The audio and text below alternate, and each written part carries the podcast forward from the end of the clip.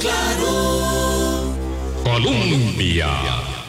Con un país en sintonía, son en punto las 8 de la mañana. ¿Qué tal? ¿Cómo están? Muy buenos días, bienvenidas, bienvenidos a nuestra ventana de opinión miércoles, mitad de semana. Y hay que tener mucha energía y sobre todo mucha previsión porque las circunstancias alrededor de las alteraciones climatológicas no serán menores, no serán menores y nos obligarán a tener un monitoreo, un monitoreo, una actividad de alerta constante respecto de las circunstancias que se nos irán presentando. De eso vamos a hablar ya, ya casi en estos días. Hay temas que hemos estado eh, sosteniendo para poder evaluarlos en su dimensión más amplia. Tendremos que volver sobre el tema de la caja, tendremos que volver sobre el tema de la caja, anuncios que se están eh, indicando para este mediodía, pero ya se sabe, se ha filtrado que ha renunciado la nueva gerente de infraestructuras y tecnología de la Caja Costarricense de Seguro Social, que apenas había sido sustituida hace un unos días, o a veces, perdón, había entrado en sustitución hace eh, este, unos días, unas semanas, del gerente de infraestructuras que fue enviado a la casa de vacaciones porque tuvo eh, la, osadía. de contestarle a la mm, diputada mm, de Cartago, a Paulina Ramírez. sí, que hubo. Buenos días, Boris. Buenos días, primero que nada. Ya casi viene, ya casi viene la rectora de, electa del tecnológico, por eso estamos hablando aquí este, de, otros asuntos. Y quiero corregir, don Jorge Granado no tuvo la osadía, don Jorge Granado tuvo la no, no, la osadía, la osadía, de cumplir con el trabajo. Sí, no, la, previsión legal del cumplimiento de su trabajo como funcionario público. Sí. Tuvo la osadía de contradecir a la Junta Directiva y a la Presidenta Ejecutiva de la Caja, que es diferente. Ajá.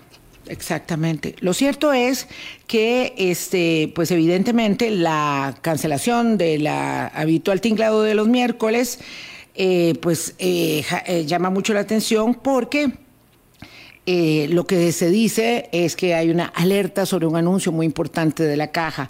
Hay varios cambios, parece que se va a restituir la gerencia general eh, y hay... Eh, hay gerentes que tienen que volver y, no, están ah. queriendo que vuelvan. Hay una situación muy compleja con la caja del Seguro Social, Vilma, que a uno como ciudadano, como asegurado, a mí ayer cuando empezaron a circular estas cosas de, en, esa, en esa tesitura de narrativa propia de este gobierno, una imagen oscura, de lluvia, alerta, ¿verdad? Sobre la caja. E, e, eso preocupa. Claro, claro. Yo creo que está teñido, digamos, de un, velo, digamos, de, expectativa sobre lo que se va a anunciar.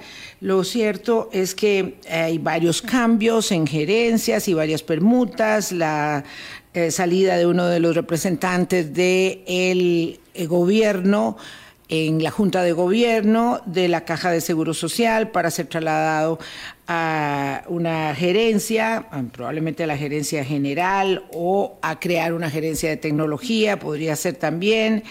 El traslado mm, del asesor de confianza de la presidencia ejecutiva a la gerencia de logística, eh, la renuncia del director de la red de servicios de salud por diferencias con el nuevo gerente médico de la zona norte, de la región norte, mm. donde será ubicada, ¿verdad?, en una plaza médica del hospital que se toma del hospital eh, de, Punta, Arenas, eh, a la doctora Jocelyn Chacón en la región de servicios de salud de la zona norte del área metropolitana, en fin todo esto está pasando y apenas el lunes conversábamos con doña María Los Alfaro y ahora vamos a tener que ir a buscar, a, extraer a algunas otras personas que hayan estado en la junta directiva, que conozcan la caja de seguro social y que hayan brindado sus servicios al país en esas eh, importantes tareas para también preguntarle su criterio sobre lo que está aconteciendo, pero sí es muy serio. Y el viernes ya, mm, eh, mañana vamos a hablar del índice cantonal, y el viernes ya podemos ubicar la tarea de eh, precisar la coyuntura que estamos viviendo en, las circunstancias actuales de eh, esta mm, vaivén, de este ir y venir, de este manoseo respecto de los asuntos de la Caja Costarricense de Seguro Social. La verdad es que es muy complejo eh, y eh, la verdad es que vamos a, dejarlo para entonces. Ya tenemos aquí a nuestra invitada.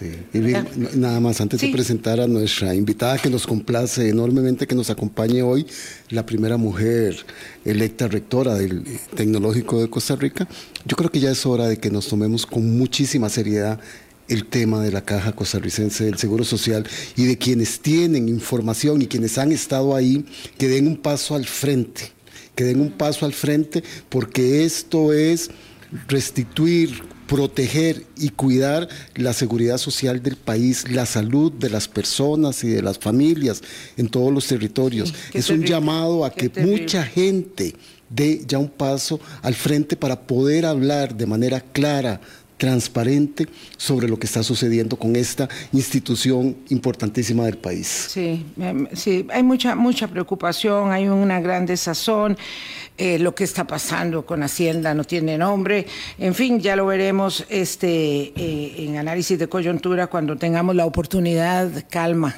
calma, todo tiene su momento, todo tiene su momento.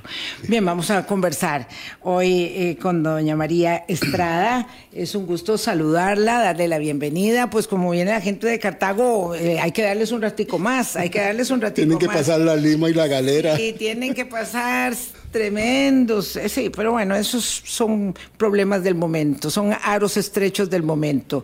Aros estrechos más complejos son la negociación del Fondo eh, de la Educación Superior que está en pleno curso de acción y es algo en lo que atraviesa eh, la transición y la elección de la nueva eh, autoridad del Instituto Tecnológico de Costa Rica. Lo cierto es que nos complace mucho saludar a doña María Estrada, que es ingeniera y que es la primera rectora del Instituto Tecnológico de Costa Rica, una de las instituciones emblemáticas de la educación superior pública costarricense y por supuesto la que lleva el estandarte de la ciencia y la tecnología en la formación del valiosísimo eh, el, más importante recurso de una nación, que es el recurso humano. María, muy buenos días. Muchas gracias por venir. Enhorabuena.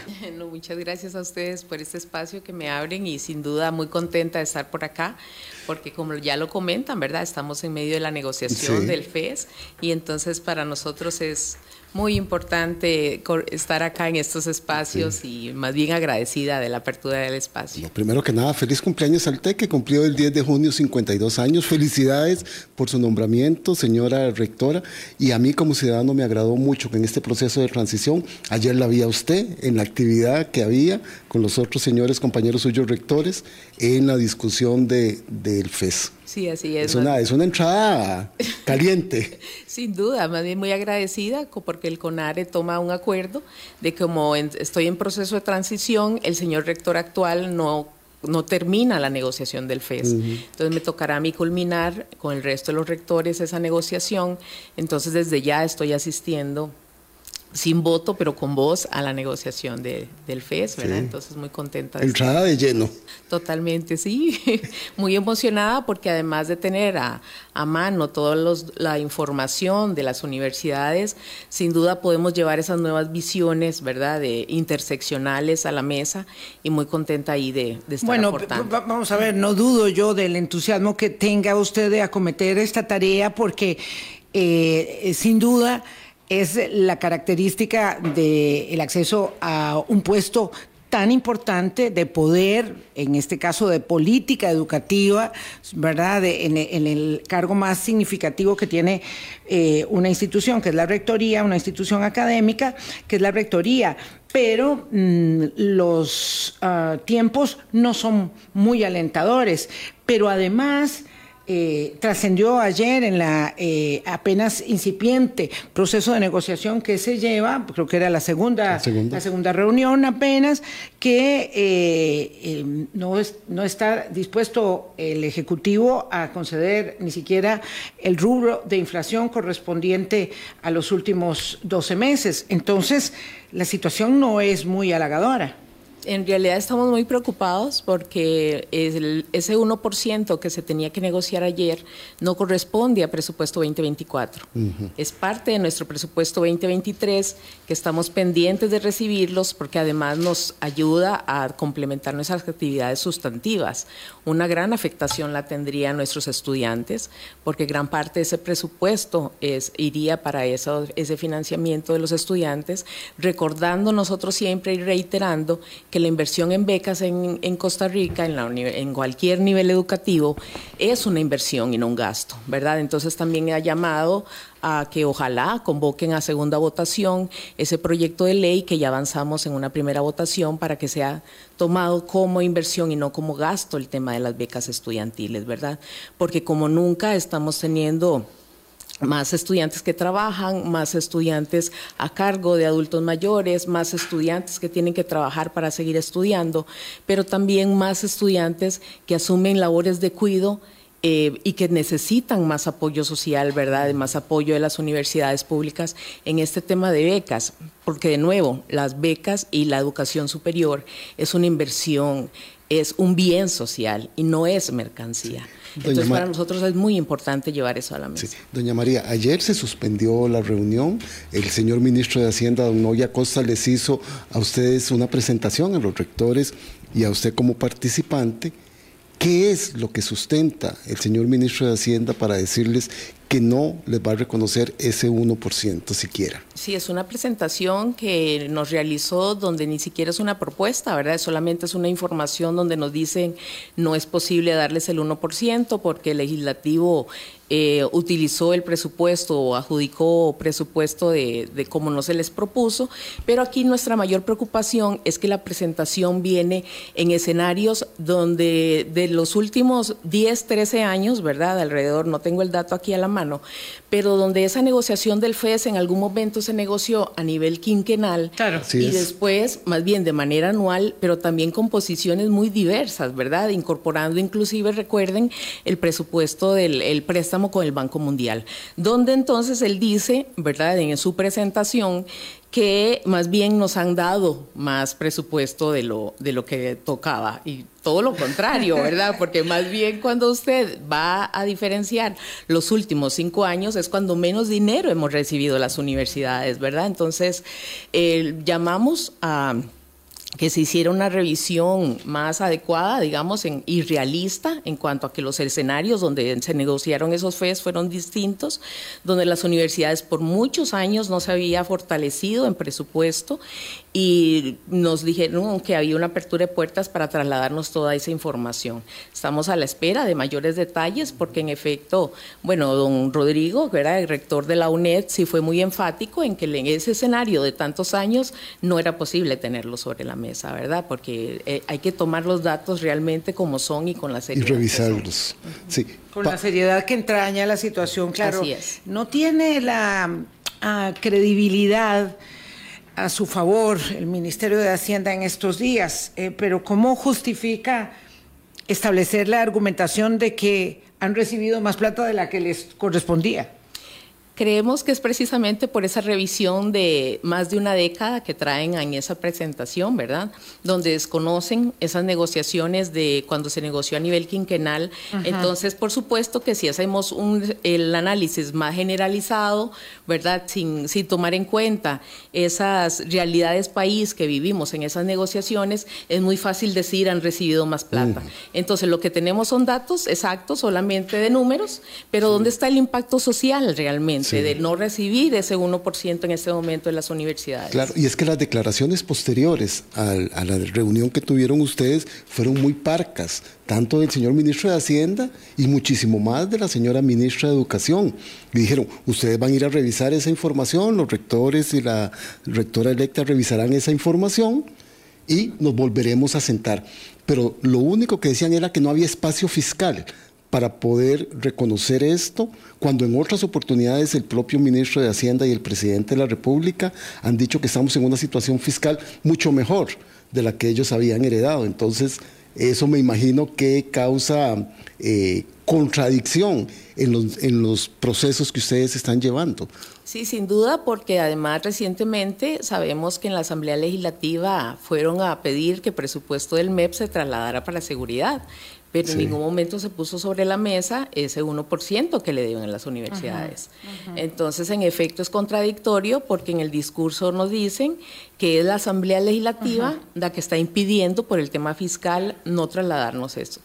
Entonces, yo entiendo que también hubo unas intervenciones ya en control político alrededor de esto, porque se separa muchísimo de los escenarios y de las audiencias que han tenido en los últimos días estos ministerios, ¿verdad? Claro, lo, que habría que establecer para eh, el contexto de nuestros oyentes es que lo que está haciendo el Poder Ejecutivo es trasladando directamente a la Asamblea Legislativa la responsabilidad de la negociación y de la asignación del recurso. Si bien es cierto, la Asamblea Legislativa es la responsable eh, final de establecer con su votación eh, en la Comisión de Hacendarios primero y en el plenario después cuál es la asignación que se le concede a cada entidad que es financiada con los recursos del Estado, lo cierto es que la responsabilidad de la negociación no descansa en la Asamblea Legislativa, sino directamente en el Poder Ejecutivo con el Consejo Nacional de Rectores. Me parece que ahí, digamos, este, está em, eh, soslayando ¿verdad? derivando su responsabilidad inherente del Poder Ejecutivo y ahí uno tiene que entender que el sistema de pesos y contrapesos de la institucionalidad le da a cada quien su eh, tarea y su obligación. Entonces, digo, ¿para qué una negociación entre el eh, Consejo Nacional de Rectores de las universidades públicas del país y el Poder Ejecutivo si en realidad tendrían que estarse sentando, menos, no sé, directamente ustedes con la, Comisión de Escenarios? Sí. ¿verdad? Sí, en realidad fue para nosotros una sorpresa, ¿verdad? El, el saber que han venido... Eh, diciendo que trasladen fondos para seguridad, dado que no hay dinero que van a ocupar en el MEP, y dice, les olvidó este, ese porcentaje o ese, e, e, ese pendiente que tienen con las universidades. Ellos dicen que voluntad sí hay, que es la asamblea la que no está llevando, permitiendo este tema y nosotros pues muy preocupados porque sin duda cuando hay un riesgo en temas de seguridad nacional, lo que menos se debe recortar es la educación, a todos los niveles, ¿verdad? en todos, los, niveles. y en educación no me refiero solo a ciencia y tecnología, ¿verdad? Sino también los temas culturales, los temas deportivos, todos esos temas que también nos permiten el trabajar de manera articulada con los gobiernos, los actores locales y con la comunidad misma, sin importar el nivel que atendamos a nivel educativo, para fortalecer ese bienestar social. Que, no se, ocupa dinero en el Ministerio de Educación Pública, hasta que quedo yo eh, atónito señora rectora electa del Tecnológico de Costa Rica, porque siempre se ocupa, siempre, se, ocupará para la educación, para la alimentación, de nuestros niños, niñas y jóvenes y las becas para los estudiantes.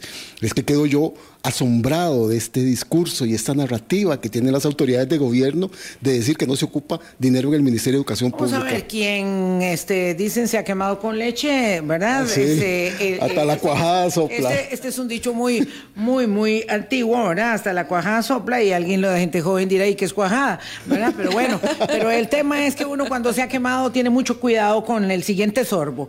Entonces, eh, la negociación del año pasado fue, por decirlo menos, eh, tensa. Tensa y, compleja. Y terminó en la calle. Y terminó en la calle. Por lo tanto, los señores eh, rectores tampoco ahora eh, iban, digamos, a, explorar el ambiente y el sentido propio que se desarrolla en la negociación. Ya sabemos que hay negociadores duros sentados en la mesa, ya sabemos que que de siempre hay que pegarse una lucha con, Hacienda, digo de siempre, pero normalmente ese de siempre pasa por el acompañamiento irrestricto del ministro de, Educación de turno. Eso es lo que ha sucedido. El ministro de, de, Salud, el ministro de Educación, el ministro de Transportes van y pujan con el ministro de Hacienda aquí y en los tiempos de Cafarnaún seguramente, ¿verdad? Era así. Este, eh, eh, pero digamos, aquí ustedes, mm, sobre todo con eh, su incorporación al Consejo Nacional de Rectores eh, ahora digamos, de acompañamiento, pero ya en dos semanas más de hecho y de derecho. Eh, digamos que me imagino no encuentran sus colegas de CONARE una circunstancia inédita, sino que iban ya bien preparados para esto. Sí, realmente sí íbamos preparados, pero hay como mucha preocupación porque como nunca la parte sistemática de la contracción del Estado Social de Derecho, ¿verdad? Es ah. algo que nos preocupa y Más nos allá ocupa de, la educación superior. Es que eh, somos solo uno de los elementos, ¿verdad? que más quieren contraer, porque somos las universidades públicas además los que cuestionamos, los que levantamos la voz, los que estamos ahí haciendo reflexión, las que estamos ya haciendo un contrapeso en proyectos de ley, los que estamos haciéndole señalamientos a las autoridades. Entonces, eh, estamos muy preocupados por eso, porque nos quieren callar. Y es que lo que está en riesgo en este país no es la educación superior, no, es la educación, no es la salud, es la clase media en este país. Porque además ya se ha visto que además hay conversaciones alrededor de que lo mejor sería privatizar, ¿verdad? Privaticemos salud, privaticemos educación, privaticemos todo. Y en medio de una circunstancia de seguridad que se vive a nivel nacional, no se puede ser inconsistente con el discurso es cuando más fortalecidos tiene que estar el Estado Social de Derecho, porque es de manera articulada como podemos solucionar estos temas no solo a nivel país, sino a nivel regional. Tenemos que recordar que somos un país civilista, un país que invierte en sus personas, un país que invierte en su salud, que invierte en la salud de todas las personas, que invierte en la educación a todo nivel, de las personas en Costa Rica y que eso impacta no solo a nivel nacional, impacta a nivel global. Y es hacia ahí donde queremos... Qué rico escuchar, señora rectora, ese mensaje y esa voz que va a llevar al Consejo Nacional de Rectores. Fresco, qué fresco, este... qué, alegría, qué alegría realmente. La nueva rectora de la, del Instituto Tecnológico de Costa Rica tiene una carrera amplísima. Eh, es hoy vicerrectora de docencia, va a ser juramentada el 29 de junio.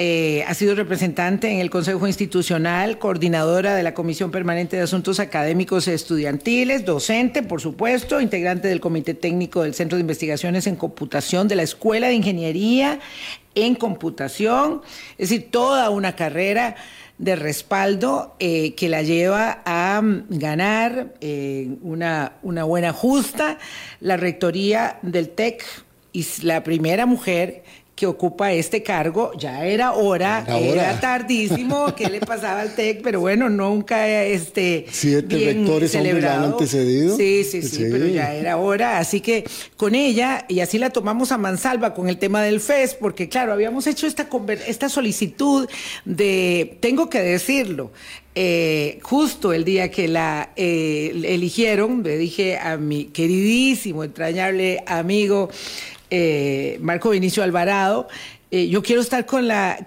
con la rectora en cuanto sea posible, yo quiero que, que, venga a visitarnos.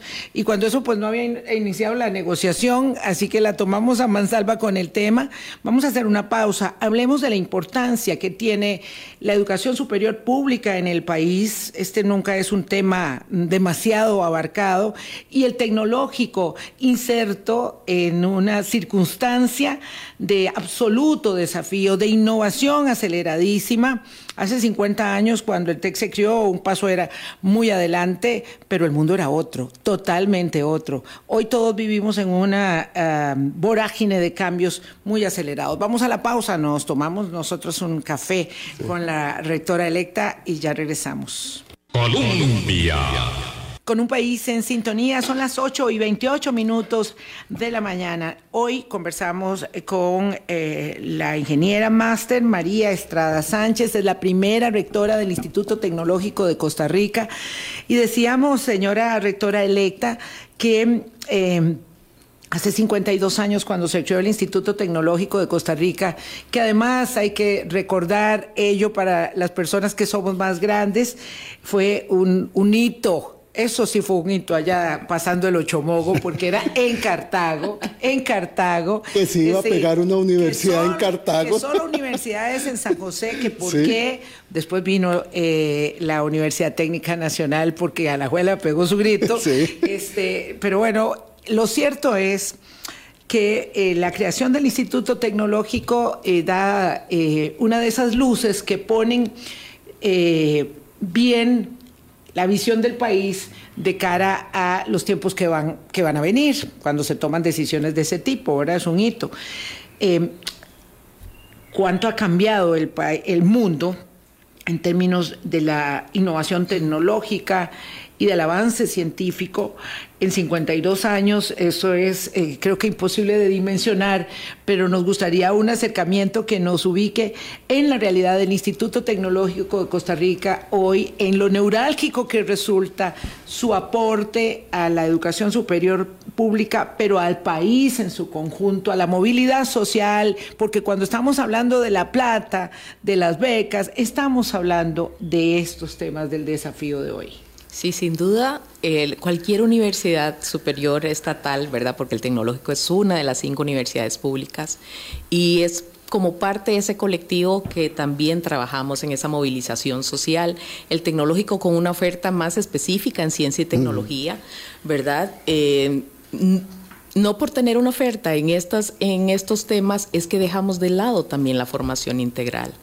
Y es a través de los retos mundiales que hoy tenemos, por ejemplo, a través del tema de ciberseguridad, de inteligencia artificial, que como nunca ya el país está listo, no para los retos de la inteligencia artificial, sino para que hagamos curación en inteligencia artificial, para que sepamos qué tecnología está hecha por y para las personas, para asegurar ese bienestar de las personas. Entonces, ¿cómo, cómo somos parte del Estado. Las universidades públicas ya estamos listas para ir a hacer esa negociación, ir a poner esas visiones como país civilista a esas negociaciones que ya se están desarrollando a nivel global. Por ejemplo, estuvimos en un foro de desarme, desarme autónomo. Entonces, donde nos decían, ustedes pueden hacer una huella, eh, medir una huella de impacto climático de una de estas armas. Y yo le decía, pero ¿por qué usar ese presupuesto en medir un impacto de un arma si al final esa arma va a destruir al menos una vida.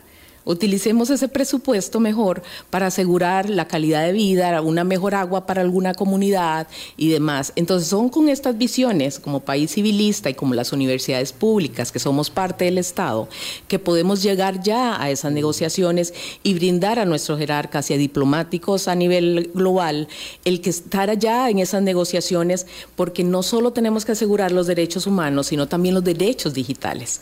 Y los próximos 20 años en investigación y extensión, vienen enfocados en esos temas de cooperación digital y de asegurar toda esa claridad de derechos también en el uso y, el de la ciencia y la tecnología. Qué interesante esto de los derechos digitales, señora rectora. Aquella idea que se sembró hace 52 años en Cartago, hoy ha florecido. El campus que tiene el tecnológico en San Carlos es maravilloso. El centro académico que tienen en Limón también, así como la recuperación que han hecho del campus que ustedes tienen aquí en el centro de San José y en Alajuela. O sea, que como oferta de ciencia, tecnología e innovación, están en todo el territorio nacional. Sí, muy contentos de haber ampliado esa oferta, ¿verdad? Que también nos permitió este presupuesto del, del FES el llevar las, algunas ingenierías a las regiones. Sin embargo, hay un gran pendiente con nuestro centro académico de Alajuela. Y es parte de las nuevas leyes que, que, empezaron a amarrar a las universidades, las que no están pudiendo, no nos están permitiendo honrar estos compromisos con esas poblaciones, pero también con nuestros académicos. Personas exbecarias con las cuales no hemos podido honrar sus salarios, compromisos que adquirió el país con ellos para irlos a formar, para estar listos para estos retos globales. Y, y entonces vamos a tener así como lo está pasando en la caja, también en las universidades, que los académicos y académicas se nos están queriendo irse. Entonces hemos trabajado y tratado de conversar con ellas para que ojalá quieran seguir vinculados a las universidades públicas, para que sigan viendo a las universidades públicas como una posibilidad real de ser sus patronos, pero también de hacer ese aporte en ciencia, tecnología, en docencia, en investigación y extensión, que permita mejorar la calidad de vida en Costa Rica. Pero es que también tenemos claro que cuando formamos una persona en este país, al ser un país civilista, podemos llevar esas visiones a cualquier parte a nivel global. Entonces yo creo que esa visión no puede quedarse corta y cuando vemos una ley como la ley de, ahora de compras, ¿verdad? Que también nos metieron a todos al CICOP y demás, y ahora todo el tema, el tema es tan burocrático, es donde yo he llevado a la mesa algunas discusiones de por qué vamos a discutir cómo compramos un lapicero cuando más bien no estamos discutiendo el si ya tenemos activos en el espacio, activos monitoreando eh, playas para mejorar la, el agua en algunas regiones. Sí, sí, como resultados propios del trabajo del tecnológico. Además, para no como una ilusión o como un proyecto. Exactamente, es que ya lo estamos haciendo. Entonces, como yo reconozco además toda esa trayectoria que ya el tecnológico ha trabajado durante esos 52 años, es que la visión ahora es fortalecer para los próximos 50 años, pero eso no lo podemos hacer de manera desarticulada. Por eso es que también levantamos la voz de que necesitamos nuestros presupuestos, necesitamos que las leyes también se ajusten, porque el mundo no se va a adaptar a Costa Rica. No, no, no. Es Costa Rica la que tiene que adaptarse y además dar ese paso global. pero qué interesante, ante los desafíos que nos impone la ciencia, el cambio climático, la tecnología, la revolución diaria digital, cómo tenemos que estar preparándonos y cómo el tecnológico de Costa Rica tiene que asumir un papel desde la educación superior mucho más relevante. Sin duda, ¿verdad? Pero siempre de la mano también de las otras universidades. Así es. Como colectivo de universidades públicas, porque además mucha de nuestra oferta académica ahora nos llama a hacer posgrados y grados interdisciplinarios, multidisciplinarios, pero además que sean interuniversitarios. Se los comento, solo con el tema de la inteligencia artificial ya estamos trabajando en un posgrados con la Escuela de Filosofía de la UNA para hacer curación en tecnología. Entonces son entornos éticos en aspectos tecnológicos, se llama tecnoética. Porque en el país solo teníamos. ¿Y lo va a dar el TEC o lo va a dar la UNA? Lo vamos a dar de manera interuniversitaria. Ellos aportan toda esa parte filosófica, ¿verdad? Porque solo tenemos ahorita actualmente en el país solo una persona formada en lógica. Entonces nos llaman, ¿verdad?, al tecnológico para que de manera conjunta propongamos este tipo de posgrados. Hay otros posgrados interuniversitarios también, porque necesitamos hacer masa crítica ahí, porque de nuevo no le tenemos miedo a los retos tecnológicos y científicos, todo lo contrario, más bien abordémoslos y, y hagamos esos procesos de curación. ¿Verdad? Entonces el, hemos estado escuchando de moda que el chat GPT, ese montón de herramientas que tenemos alrededor de esto, pero ya cuando usted que conoce la tecnología empieza a hacer ciertas pruebas, ya usted sabe y logra identificar y no solo profesionales en esta área, sino podemos también con infantes, con adolescentes, y que logren identificar cuando algo está, fue realizado, creado o está siendo procesado por una persona o por una máquina. Entonces eso ya el país lo puede hacer. Pero déjennos hacerlo. Sí. Permítanos hacerlo, permítanos. Por favor. Además se lo merece, el país se lo, sí, Se lo merece. Es decir, hemos llegado tan lejos que como no podemos, aquí siempre nos repetimos, nosotros logramos lo indecible.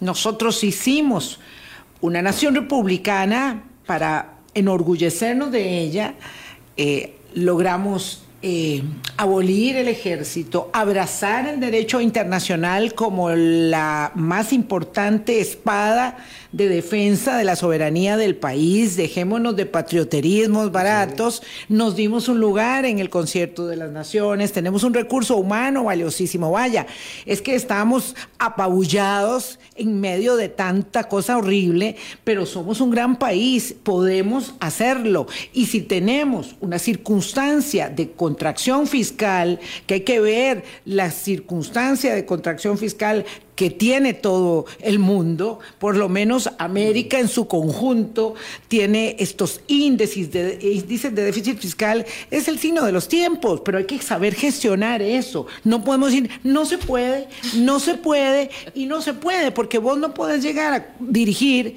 una nación, a liderar una nación diciendo que no se puede y que todo está mal hecho y que nada se hizo bien eh, antes de, no sé, vamos a ir al día del juicio final seguramente de manera muy precipitada y ahí como decir la separación de las aguas. No, no, si venimos de enormes conquistas, tenemos muchas falencias, no todo lo hemos hecho bien desde la clase política, empresarial, sindical, académica, periodística, pero hemos construido mucho. Como para decir ahora, echémonos para atrás porque esto no sirve de nada y busquémonos ahí un salvador de turno. No, y, no, demos explicaciones de nada, no demos explicaciones de ningún proceso, no hay espacio fiscal, punto. Pero también porque no dan explicaciones. Exactamente. Si que las den, si las tienen, que las den. que las den. Sí, sí, pero, venir no nos inventemos los números. Pero, pero es que además no solo hablemos de números, hablemos de los, del impacto social. Díganle a la gente la realidad, díganle a la gente que quieren eliminar a la clase media que lo digan, porque en efecto aquí nadie nos tiene que venir a salvar. Cada persona en Costa Rica tiene criterio porque somos parte de un país civilista y eso yo lo digo mucho porque no es una coletilla, no, no. no es que es el Estado social de derecho el que nos permite tener estas libertades y precisamente esas estrategias que están haciendo para, no sé, enmascarar un tema de seguridad, cuando lo único que quieren es que perdamos nuestras libertades Hablemos también del marchamo digital.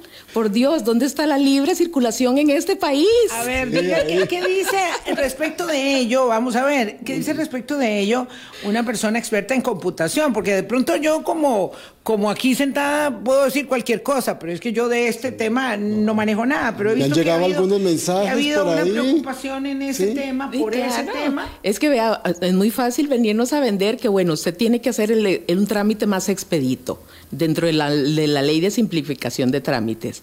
Pero ¿qué significa que usted tenga un, un, un sticker digital donde sepan siempre dónde está su carro? ¿Por qué usted no, no goza, como dice la ley en este país, de libertad de, de libertad de tránsito, pero también de su confidencialidad de su vida? ¿Por qué tienen que saber dónde estoy? ¿Por qué tienen que saber dónde está mi carro? Eh, porque ¿dónde? Tienen que saber con quién me reúno. ¿Acaso porque los estamos buscando? ¿Por qué? Tal vez. O sea, no, señores. Aquí hay una ley, o sea, somos un país civilista que respeta los derechos de las personas en Costa Rica. Tengan o no tengan carro, eso hay que mantenerlo. Tenemos que respetar los derechos de las personas. No podemos tomar decisiones en términos de chunches tenemos que tomar decisiones en términos de las personas y utilizar la ciencia y la tecnología para mejorar la calidad de vida de las personas. Derechos digitales, acaba de decir usted, doña María, esos son derechos digitales. Eh, anotado aquí, porque a mí me han llegado algunas cosas, pero no, yo no entendía. Pues yo encantada vengo y les comento. doña María Estrada, ingeniera, máster, será... Eh, electa, bueno, juramentada, ya fue electa rectora el 29 de junio del Tecnológico. Quiero que me le mueva la rama ahí a los cuatro señores rectores, porque me encanta que las universidades, más allá de la contundencia con la que deben defender los recursos para la formación, para la investigación y para la extensión que son inherentes a las universidades públicas del país también tengan una voz que debe ser muy firme en este momento de cara a la defensa de los derechos, de las garantías constitucionales. No podemos dejarle toda la tarea a la sala constitucional que la está haciendo muy bien, pero no podemos, tenemos que tener posibilidades de alzar la voz y una voz fresca y una voz de una mujer que tiene el conocimiento además en estas áreas complejas de la eh, ingeniería de la computación en este tiempo desafiante. Es necesario. Lo necesitábamos mucho. Hacemos una pausa. Claro. Y una persona que ha aprovechado la movilidad social, como muchos de nosotros, los aquí tres sentados y muchos de los que nos están escuchando, y eso hay que irlo a defender cuando se tienen las posiciones, doña María. Así es, tenemos que defenderlo, pero también porque no, no estamos aquí porque sí, sino porque también tenemos que luchar y defender a las nuevas generaciones. Así es. Tenemos una enorme responsabilidad. Uno podría decir, ya hicimos la tarea, ya disfrutamos de la movilidad social, nosotros, ¿verdad? Eh, primero primero yo, me tengo que poner de primera, luego Boris y, y, a doña María le falta ratito para pensionarse. María, que bastante más atrás, pero no, hay responsabilidades.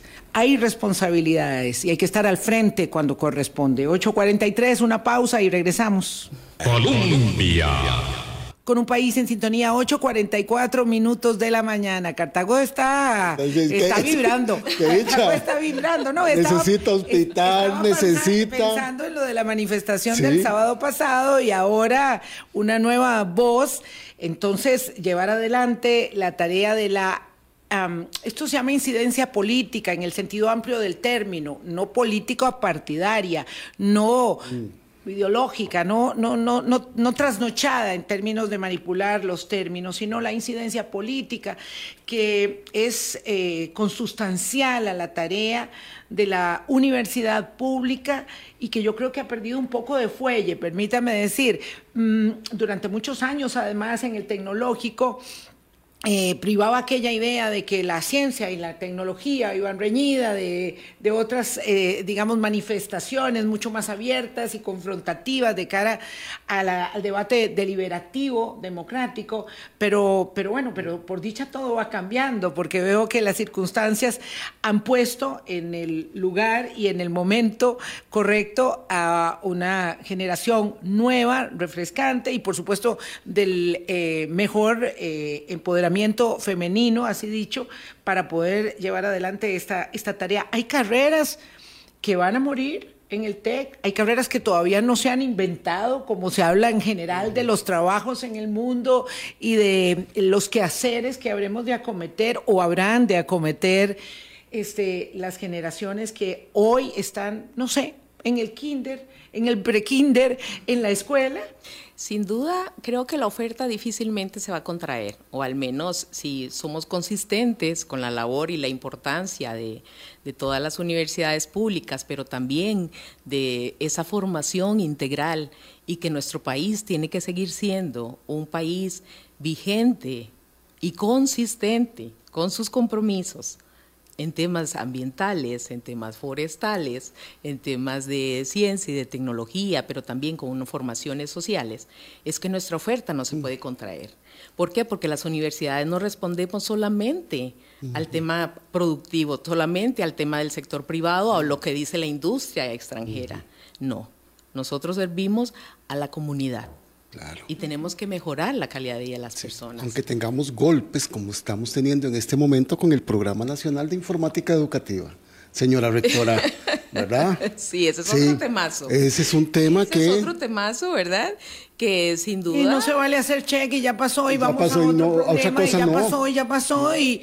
No es, que es que vamos a ver, cuando decimos que todo está mal, ¿quién es el que está mal? El que lo está diciendo. Así, así de claro, porque si todas las demás cosas están funcionando, no puede ser. Y no podemos estar atestando golpes como estos a nuestra educación. no puede permitirse que se le diga que todo está mal. Porque además en un país como Costa Rica, donde todas las personas, sin importar la edad, ya tenemos nuestro criterio, porque también tenemos políticas públicas, educativas, donde nuestros infantes van desde preescolar a conocer estos procesos, no nos pueden decir que todo está mal, porque por algo tenemos salud, por algo tenemos ese acceso a la educación, por algo tenemos acceso a la seguridad, tenemos acceso también a levantar la voz. Y no solamente desde que ya estamos grandes o estamos en un puesto de poder, no, esta responsabilidad de todas las personas. Y hemos estado hablando hasta con mamás y papás y nuestros adultos mayores. ¿Por qué? Porque si estamos preocupados. Pero más que preocupados es que tenemos que unirnos. ¿Por qué? Porque Costa Rica es lo que está en riesgo, es nuestra clase media lo que está en riesgo. Y es precisamente esa visión que tenemos como país lo que tenemos que estar ya dando discusiones y no peleándonos entre nosotros, no discutiendo con esa ley de compras de cómo comprar un lapicero, no, es tomando decisiones también y reconociendo que una guerra nos afecta en temas de suministros. Ahí es donde tenemos que estar dando las discusiones. ¿Y las jornadas 4-3, señora rectora? ¿Qué tal? No. El silencio la respuesta. O sea, la Asamblea Legislativa tiene mucho trabajo que hacer, muchísimo trabajo que hacer. Y yo espero que este proyecto no avance más. Más bien yo hubiera esperado que lo sacaran antes, lo rechazaran antes, porque eso es un detrimento absoluto y pleno, no solo a las libertades, sino a las grandes conquistas también de la incorporación de más mujeres y de sectores vulnerables al sector productivo. Y eso simplemente lo que haría es empobrecer más a nuestro, a nuestro pueblo, pero además también enfermar más a, a más personas. Y entonces, ¿dónde está ahí la consistencia? ¿Dónde está la consistencia de que queremos jornadas 4-3 y que todo el mundo va a estar súper bien cuando la gente se nos va a enfermar más, pero por otro lado estamos también desmantelando la caja? Sí, no, y desmantelando el programa de, informática educativa, diciendo que la 4-3 va a traer nueva industria, más tecnología. ¿Quién va a traer esa nueva industria? Si además vean lo que pasó con CINDE. O sea, a mí me preguntaban, ¿y ahora qué va a pasar el TEC sin CINDE? No, nosotros estamos bien porque nosotros tenemos convenio con CINDE, porque tenemos cercanía con CINDE, porque además nosotros no ocupamos en este momento de que el gobierno nos venga a decir, y por eso es que también nos atacan a las universidades, porque desde el marco de nuestra autonomía nosotros establecemos también esos convenios a nivel nacional e internacional. Entonces, si el gobierno no nos responde, tenemos que buscar otros actores también que nos quieran apoyar y nos quieran trabajar de manera articulada. Porque muy bien, entonces nos decían, bueno, fortalezcamos las ofertas STEM. Sí, pero la oferta STEM es integral. La oferta STEM también ocupa formación humanística. necesitamos formación integral. Necesitamos esas nuevas carreras que usted comenta, que ni siquiera, que en este momento están en incubación o que apenas están en el imaginario o que tienen que nacer como posgrados para después abrir una oferta de grado. Pero eso no lo vamos a poder hacer si no podemos dar becas decentes a nuestros estudiantes. Sí, puede ser que haya alguien que en este momento diga, ¿y qué tiene que ver el tecnológico con CINDE? ¿Y por qué tienen acuerdos?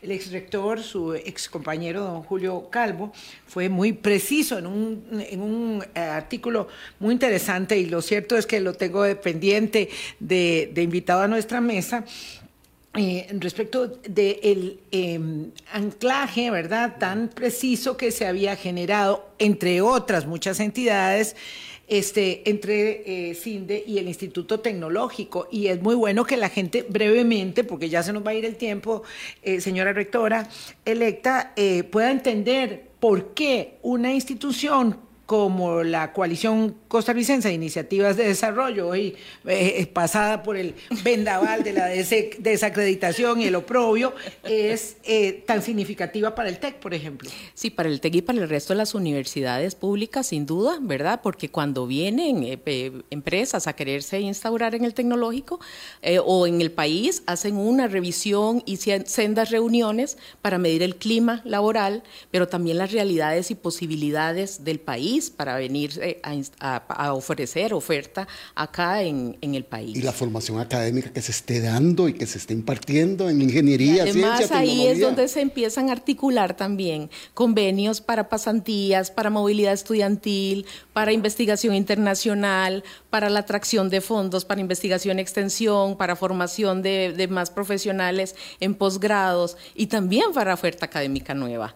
Y no precisamente es a través de, de esa no, sino que más bien con nuestro presupuesto tenemos las posibilidades de abrir esos espacios de diálogo que le permitan a nivel internacional conocernos como país y conocer qué es lo que hacemos las universidades públicas. Entonces, sin duda seguiremos en la lucha, sabemos que no es fácil, pero como universidades tenemos que levantar la voz y a cada una de las personas en Costa Rica que ya podamos verbalizar algo, unámonos para apoyar y sacar adelante este país, porque este país ha construido muchas cosas. Este país sigue construyendo cosas y este país tiene mucho que decir, no solo a nivel nacional, sino a nivel regional y a nivel global.